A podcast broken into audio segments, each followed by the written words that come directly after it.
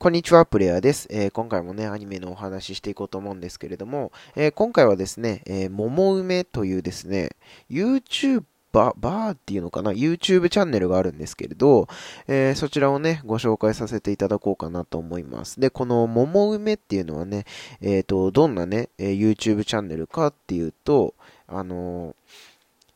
と、会社の、なんかこう、上司に対する愚痴とか、なんかこう、会社のちょっとした一場面を切り取ったお話を、まあ、アニメでね、サクッと見られるんですけれど、本当に2分とか3分ぐらいのね、動画が多いんで、はい。そういっ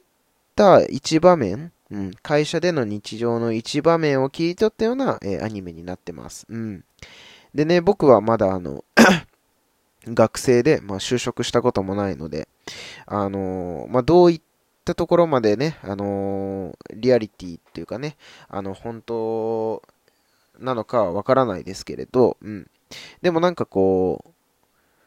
ありそうな会話というか、うん。ああ、本当になんかこう、会社でね、あの、こういうような上司の愚痴言ってそうだな、みたいなね、うん。そんなようなお話が中心です。うん。まあもちろんね、えー、かあの、上司のね、愚痴ばかりではないですよ、もちろん。うん。会社の一場面切り取ったものだったりとか、なんかお料理の動画とかも上げられてたかなうん。なんですけれど、そうそう。あのー、本当にね、面白いんですよね。うん。これもね、えっ、ー、と、前回、えー、ピーピングライフのね、お話ししましたけど、うん。あの、サクッと見られるし、あのちょっとね、中毒性があるアニメなので、うん。ぜひね、こちらも見ていただきたいなと思いますね。うん。そうだね。あの、僕自身はね、あの、こういった、こう、ちょっと隙間時間に見られるものもね、あの、個人的には、うん、好きだし、あとは、そのね、お話、単発で、えー、お話が完結するようなね、あの、アニメとかも結構好きでね、うん。だからそれこそね、ドラえもんとかね、しんちゃんとかも好きなんですけれど、うん。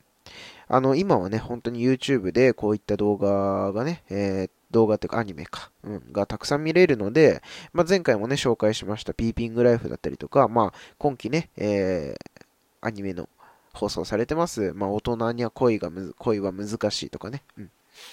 まあ、そういったこう、単発のアニメっていうものもね、あの、